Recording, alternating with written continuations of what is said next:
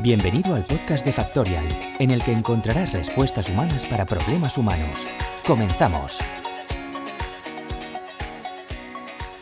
Bienvenidos al nuevo podcast de Factorial. Yo soy Bernat Ferrero y hoy estoy con Roberto Luna. ¿Qué tal, Roberto? Hola, ¿qué tal? ¿Cómo estáis? Roberto es un experto eh, en recursos humanos, lleva una larga trayectoria eh, de recursos humanos, es catedrático en dirección de empresas y ha sido el presidente de la Asociación de España de Recursos Humanos. Con lo cual llevas bastante tiempo eh, estudiando lo que a nosotros nos interesa, que es este, esta gestión de las organizaciones y de las personas, ¿no? Como disciplina. Sí, correcto. Lo que pasa es que yo llego ahí después de mucho tiempo de dar clases de recursos humanos, de investigación científica, y hay un momento donde digo, esto tengo que transferirlo a la sociedad, y entonces es cuando me preocupo por asociarme o estar más vinculado con asociaciones profesionales. Y yo, como no sé hacer las cosas a medias, pues creo que me metí demasiado. Y, al final un día me, hicieron una, una encrucijada y me dijeron, me dijeron eso de qué tal si te parece si llevas la presidencia estos cuatro años. Y bueno, pues fue un proyecto muy bonito, muy bonito, la verdad. Sí, ¿qué, se hace desde la presidencia eh, de, una asociación como esta? Ya por curiosidad, ¿eh? porque bueno, no tengo ni idea. Fundamentalmente piensa que, somos una asociación que intenta divulgar eh, lo que hacen los recursos humanos y sobre todo de cara a, la mayoría de empresas, me da igual si son grandes o, pymes, pero divulgar nuestros conocimientos, divulgar las, las novedades, etcétera, para que la empresa de alguna manera entienda que recursos humanos es uno de los actores principales a tener en cuenta en cualquier toma de decisiones, obviamente en las juntas de dirección, obviamente en, en los planes estratégicos, etcétera etcétera, Pero es verdad que a veces se nos ha achacado, pues igual que a veces en marketing, ¿no? Que son áreas muy aisladas, que son silos que manejan una terminología propia y nosotros pues intentamos hacer pues eh, que cada comunidad pues te haga muchos eventos, que vengan asociaciones empresariales, es decir, somos como un lobby para que las asociaciones empresariales conozcan un poquito más del mundo de los recursos humanos, claro.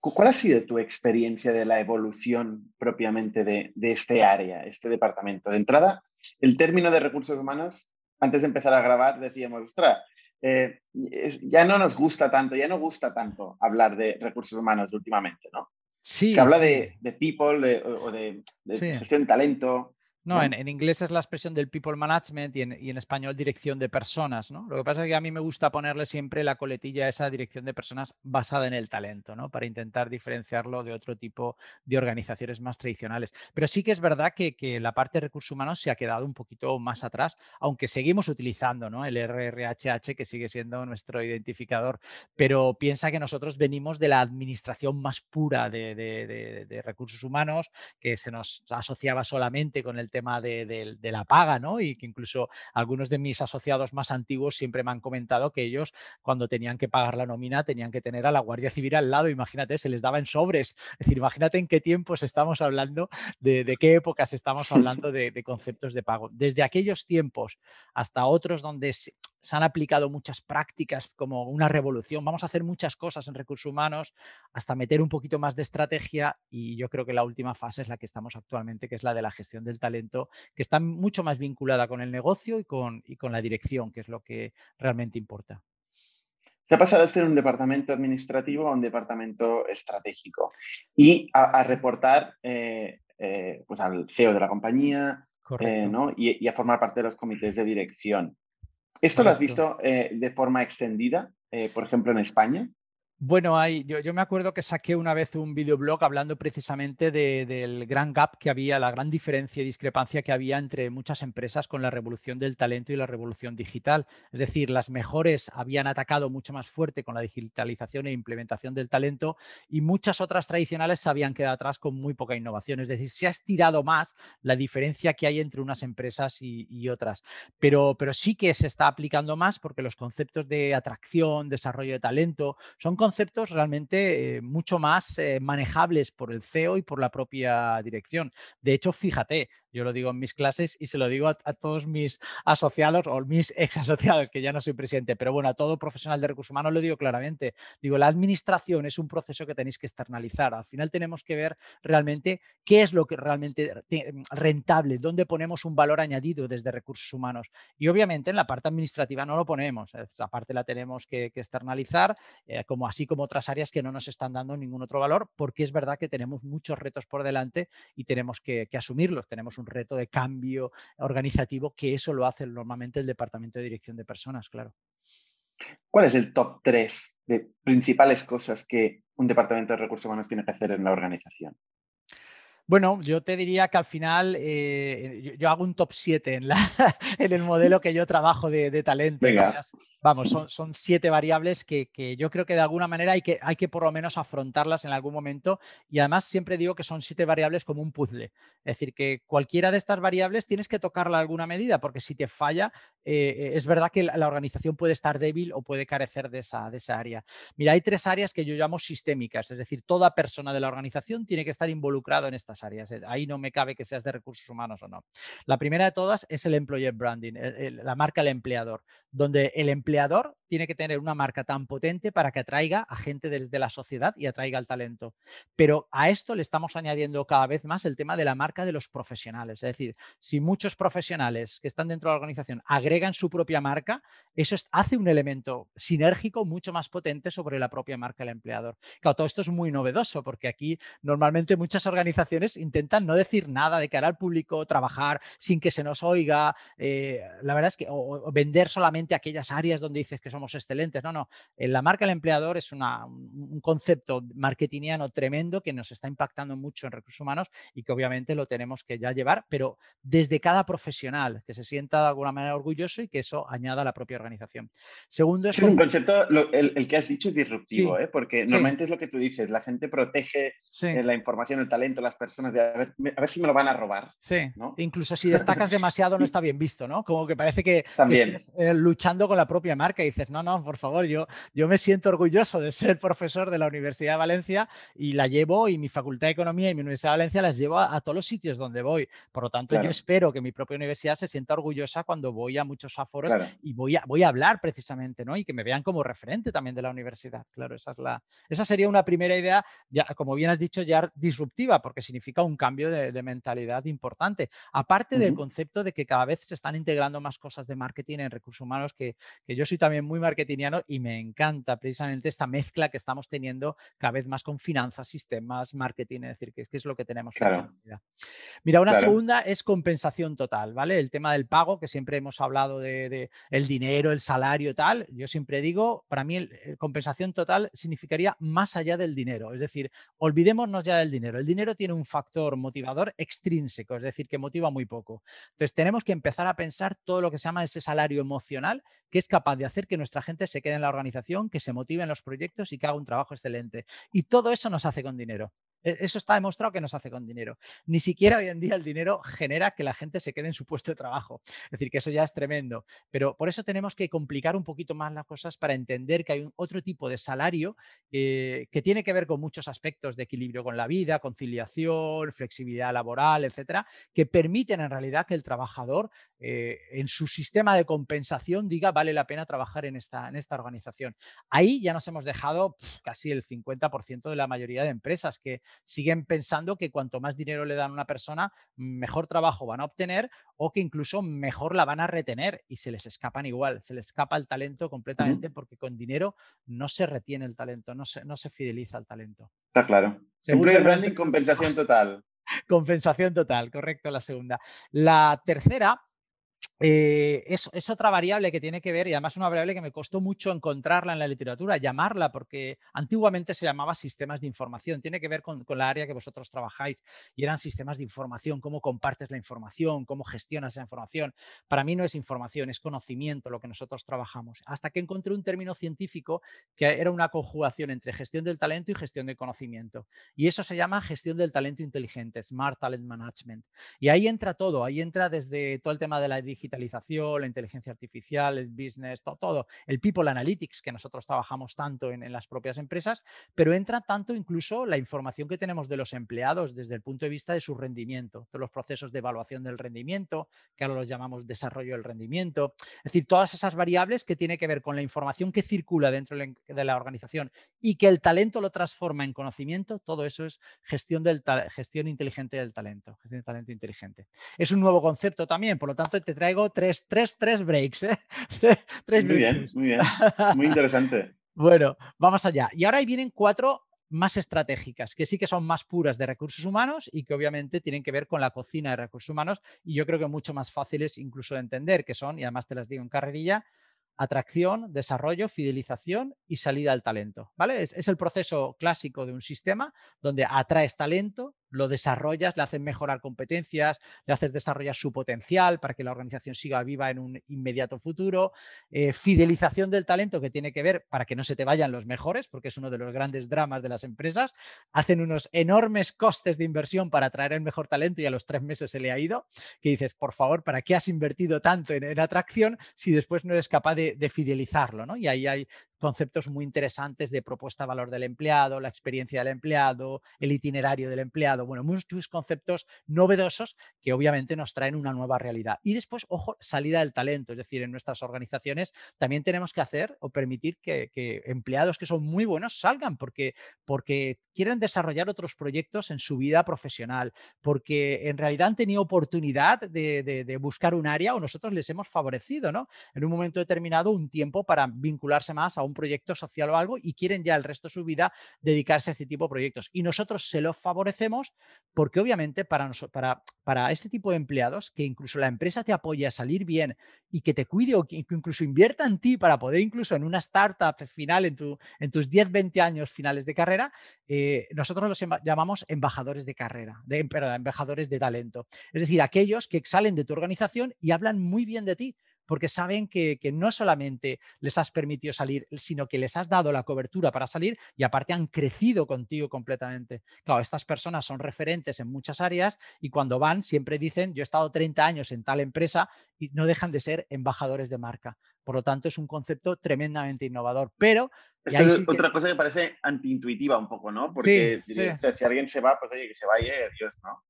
Y hay, hay, mucha discusión también cómo qué hay que hacer, ¿no? Con, la, con este tipo de comunicación. La empresa tiene que comunicarlo a la gente abiertamente, simplemente no hay que hablar de ello. Esto simplemente desaparece un día una persona y, ya está.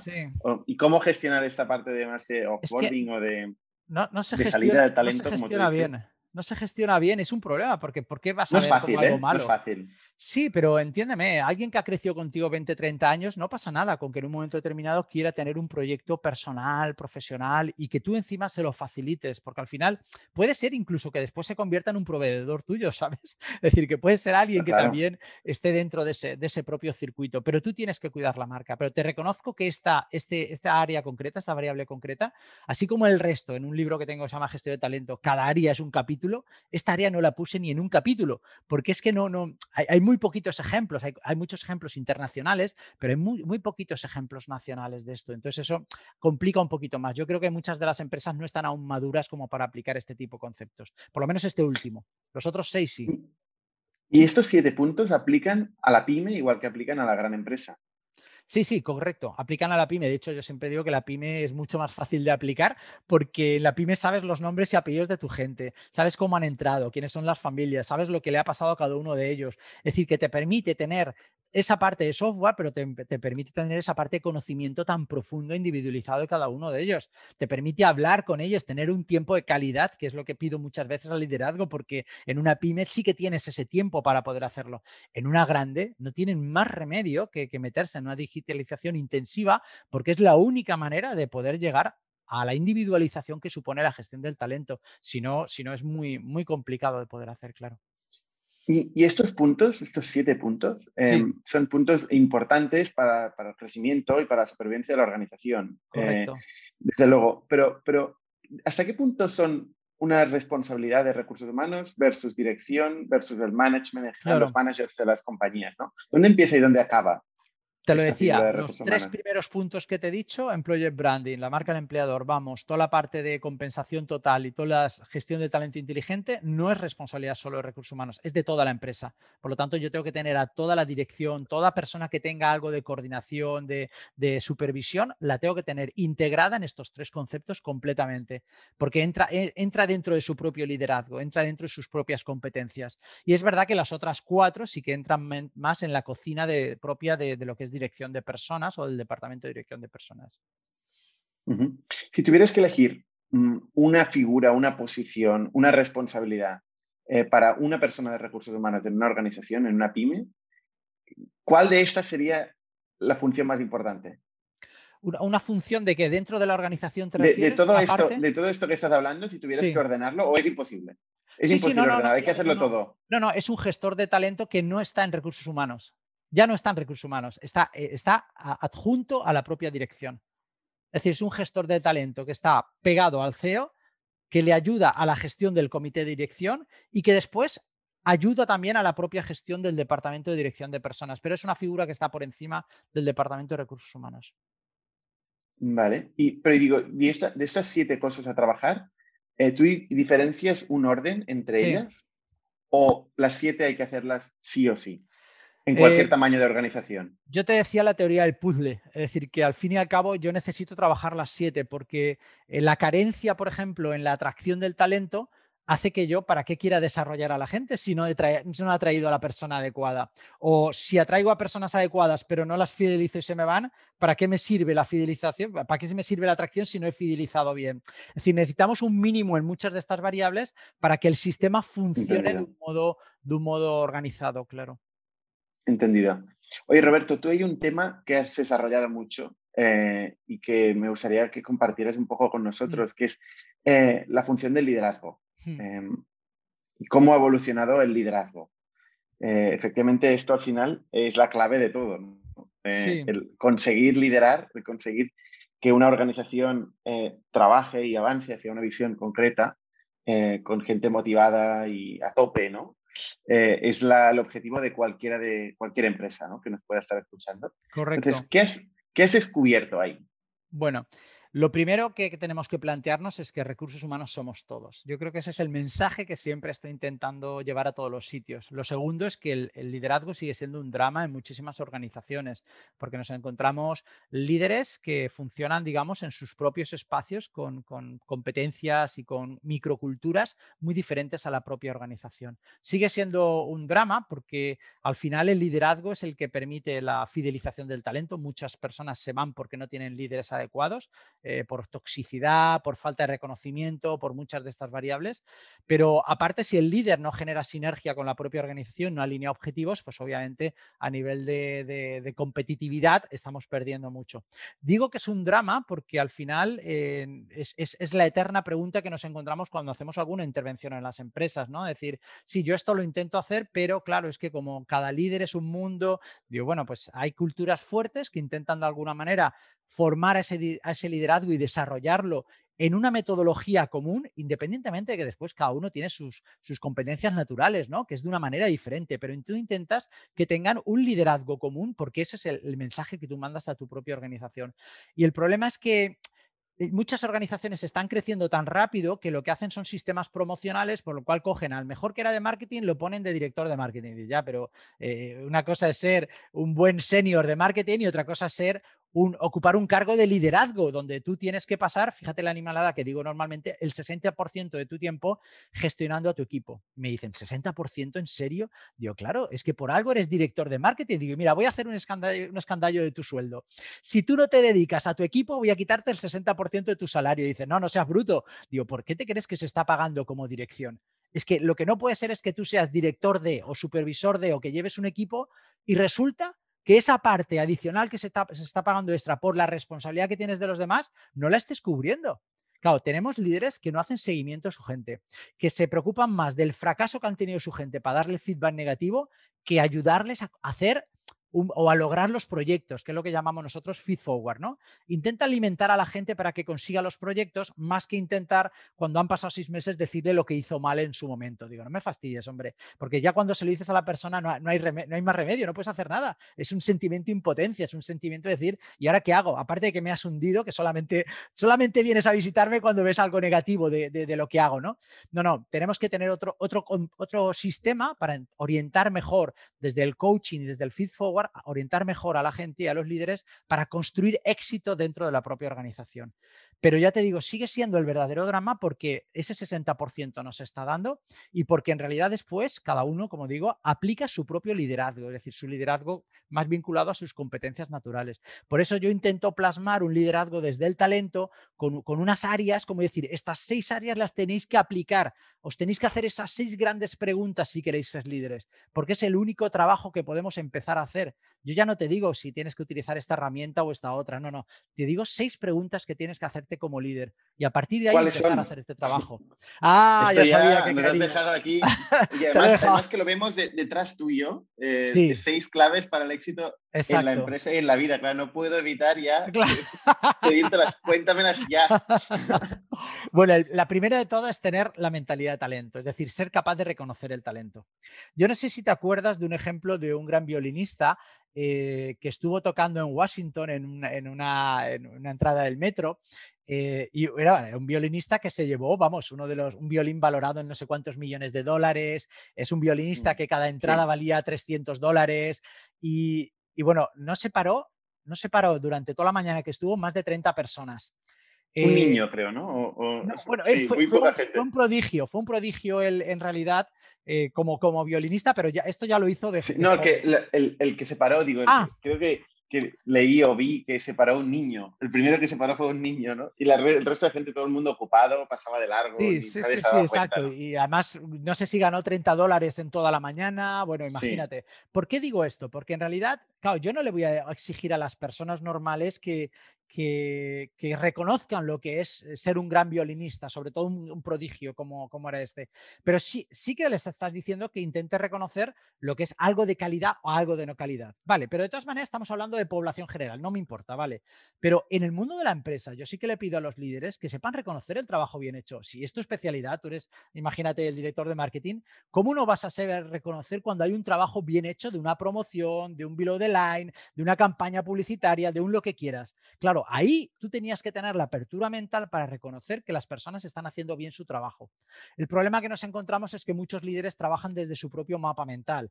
Aquí hablamos de un tema que es fundamental, que son los mapas, ¿no? Los mapas mentales es tu manera de ver la vida. Y seguramente si, si el otro no ve la vida como tú y no hace las cosas como tú, no, no va a tener expectativas de que eres una persona buena en el propio trabajo. Y nos encontramos un tremendo problema de falta de reconocimiento en el mundo de la organización. Por eso yo le llamo, eh, bueno, es, es el talent mindset, la mentalidad de talento, de ser capaz de reconocer el talento que tienes delante y no dejarlo escapar. Pero claro, eso significa ser capaz de reconocer la diversidad, gente que hace cosas diferentes y ser capaz de reconocer que eso en realidad está aportando también valor al propio negocio. Claro, esa flexibilidad que va más allá de ti mismo, que va más orientada a tu propio negocio, requiere, requiere pues un salirte del individualismo, del, egoísmo, de la egolatría, del, yoísmo que pasa en la mayoría de los, de los líderes. Eh, te, he resaltado esta más y la, he alargado un poquito más porque para mí es una de las, de las más importantes, de las seis, para mí es una de las más importantes, tener mentalidad talento, saber reconocer en tu área, en tu disciplina, dónde está el talento y obviamente luchar por él, atraerlo, fidelizarlo, desarrollarlo. Le estoy pidiendo al líder que haga las tareas de recursos humanos, porque en realidad él es el que está día a día con su, con su equipo. El resto te lo hago más fácil, ¿eh? te la voy a hacer más fácil, si no se podría alargar mucho. la segunda es autenticidad, pero autenticidad a, veces la gente lo entiende mal. Dice, es que yo soy auténtico, pero me genera muchos problemas porque le digo las cosas a la gente a la cara. Digo, no seas bruto, eso no será auténtico. Ese es ser un tío tóxico, hombre. ¿Cómo puedes ir diciendo las cosas conforme te vienen a la cabeza y soltándolas en cualquier momento y de, la manera que se te ocurre? No. Ser auténtico es dar tu mejor versión, saber reconocer tus, tus debilidades, tus fortalezas, hacerte tu DAFO y, desde ese DAFO trabajar en los diferentes contextos. Dar tu mejor, mejor versión es pues, que en un proyecto determinado pillas a otras personas porque complementan algunas debilidades tuyas. O sabes también que tienes que comunicar a algunas otras personas de un modo adecuado, pero siempre defendiendo lo que tienes que comunicar, pero con mucho autoconocimiento. estoy pidiendo autoconocimiento al mundo del liderazgo, que esto es un tema realmente complicado. Yo he hecho muchos sistemas de evaluación de feedback 360 y te aseguro que es un tema no superado aún por gran parte del liderazgo. ¿vale?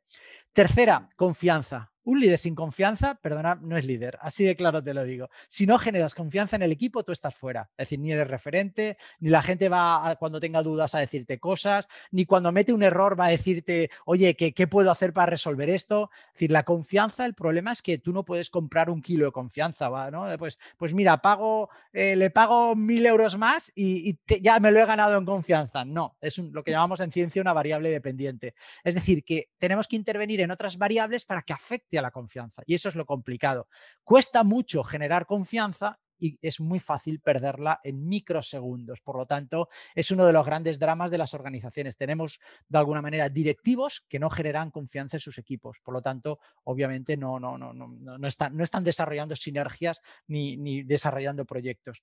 La cuarta es la comunicación, saber comunicar en realidad, que es uno de, yo creo, de las grandes tareas dentro de la, del liderazgo, ¿no? Saber de alguna manera comunicar cuando hago un proyecto, por qué lo hago, por qué meto a unos y no meto a otros, comunicación emocional, ser capaz también de contagiar emocionalmente a la gente en los proyectos. Chicos, tenemos una fase muy dura, tenéis, tenemos que estar juntos en esto, pero se, se, tiene que saber comunicar, tanto verbal como no verbalmente. Yo siempre digo a veces que la palabra es la tonta, porque le damos demasiada importancia, cuando a veces un gesto, una mirada o una pose tiene bueno, un efecto mucho más o, o, o favorecedor o destructivo. Porque al final, por mucha palabra que le digas a una persona, si te ve una pose que no es de confianza, obviamente no, no va a estar contigo. Así que ya puedes comunicar lo, lo que quieras.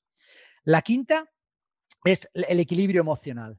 En el libro lo, lo, pongo, digo, tenemos gente desequilibrada, digo, pero Ojo, no estoy diciendo que estén mal mentalmente ni enferma mentalmente. Yo hablo de desequilibrio en sus vidas, es decir, que al final eso es muy fácil de trabajar con desde el coaching ejecutivo, hacemos una cosa que se llama la rueda de la vida y analizamos hasta qué punto hay equilibrio en tu vida, pues equilibrio pues en el ocio, deportes, familia, amigos y trabajo, ¿no? Cuando muchas veces nos encontramos que, que en gran parte de estos profesionales están sufriendo lo que se llama el síndrome del sacrificio, es decir, no, yo tengo que invertir la mayoría de mi tiempo en mi trabajo, en mi trabajo porque eh, es eh, la empresa me lo exige y cada vez me suben más las responsabilidades y digo, las empresas lo están haciendo mal porque cuanto más responsabilidad están dando a una persona, mal están exigiendo también que sea 24 horas, 7 días a la semana. Y yo, yo tendría que hacerlo al contrario, me refiero, tienes gente buena que además está contigo, que es de talento, tienes que cuidarla más, al contrario, cuanto más responsabilidad, más te tienes que preocupar porque esté equilibrados en sus vidas. Yo no quisiera tener directivos desequilibrados porque está demostrado científicamente que el desequilibrio, el, el, que estés demasiado parcelado en un área y no tengas ese respiro que te da el ocio, la familia, los amigos, al final te hace que seas muy obsesivo en muchas cosas, que pierdas perspectiva y que de alguna manera no tomes las decisiones adecuadas. Por eso siempre digo equilibrio, por favor, equilibrio emocional. Y esto se entrena, que es lo bueno que tiene. Es verdad que la inteligencia emocional con los años siempre se mejora, pero yo a veces lo digo en broma, digo, no esperes a tener 70 años para ser una persona inteligente emocionalmente. Así que entrénalo porque esto está demostrado que se puede entrenar.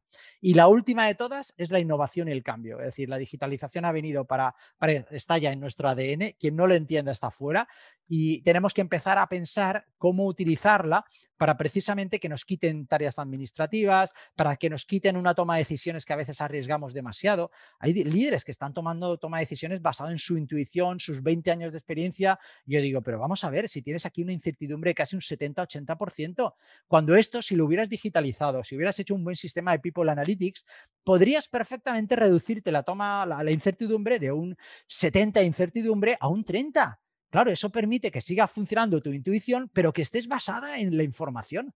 Claro, la pregunta que le hacemos a muchos de recursos humanos es, llevas 20 años haciendo procesos de selección, ¿qué has aprendido? dice, ¿cómo?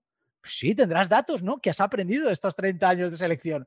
Dice, pues no, pues hombre, pues deberías saber si las técnicas que utilizas son adecuadas, si te han dado a los mejores, es que tú tienes todo el histórico para poder hacerlo. Claro, esa misma pregunta las hacemos en todas las áreas de talento. Entonces, claro, de repente nos quedamos con un recurso humano que nos mira a la cara diciendo, ¿en serio se puede sacar toda la información de esto? Digo, claro que sí, por favor. Si es que la información la tenemos que transformar en conocimiento y que eso mejore nuestras tomas de decisiones. Imagínate que seis grandes áreas que son como una especie de círculo donde yo lo que hago es seis preguntas a los líderes para decirle en realidad dónde te encuentras en estas seis preguntas y vamos a reflexionar sobre ellas. Y esta pregunta, ya te digo, se la puedes hacer a cualquier autónomo a un autónomo yo le puedo hacer estas seis preguntas igual que a un directivo de una gran multinacional. El efecto es el mismo. Muy interesante. La que más me he sentido eh, reflejado, evidentemente. ya te he visto que había un cambio de cara ahí. sí, porque nosotros con más de 3.000 clientes, pues ayudándoles a, a, sacar información para tomar decisiones, sí. ¿no? De su gente, pues ves cómo sí. les cambia la cara, precisamente cuando claro. ven eh, que pueden decir con información y con datos, ¿no? Oye, muy interesante. Es reconocer talento, el talento, la autenticidad, la confianza, la comunicación, el equilibrio emocional y la innovación. ¿no? Son las seis Exacto. claves. Tú tienes, has escrito un libro, ¿no? Sí. sí. ¿Cómo se llama el libro? El libro se llama Liderar desde el talento y cada capítulo es una de estas seis variables. Y dentro de cada capítulo hay como cuatro áreas o apartados que son cuatro reflexiones de la mentalidad de talento, cuatro reflexiones de autenticidad, cuatro reflexiones de confianza y acaba con un apartado cada capítulo donde, y, cada, y cada subapartado donde, donde dice qué puedo hacer, ¿no? intentando dar una orientación práctica para que puedas poner en marcha eh, esas reflexiones, llevarlas, que no se quede solo en una reflexión, sino que después hagas una puesta en acción lo más rápidamente posible. Esa es mi mentalidad de coach que no puedo evitar, de coach ejecutivo, ¿no? es decir, no te quedes solo en reflexionar, sino que da el paso, por favor, ponte en la acción y sobre la acción después, si quieres, mejoras, haces cambios, pero siempre, siempre desde la acción, claro. Oye, pues interesantísimo, nos ha quedado claro el libro. gracias, eh, Y muchas gracias por compartir tu, tu, experiencia, Roberto. ¿eh?